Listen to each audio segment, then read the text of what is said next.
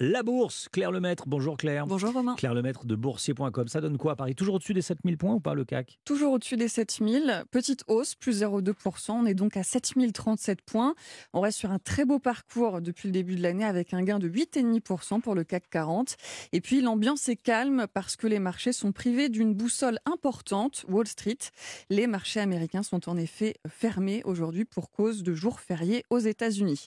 La plus forte hausse sur le CAC, elle est pour Carrefour, hausse de plus de 3%. Thales aussi monte de plus de 2,5%. Et puis en Europe, c'est hésitant à la mi-séance. Petite hausse de 0,1% pour Londres et pour Francfort. Amsterdam est stable et donc une toute petite hausse de 0,2% pour le CAC 40, 7037 points. 7037 points. Merci Claire. À demain.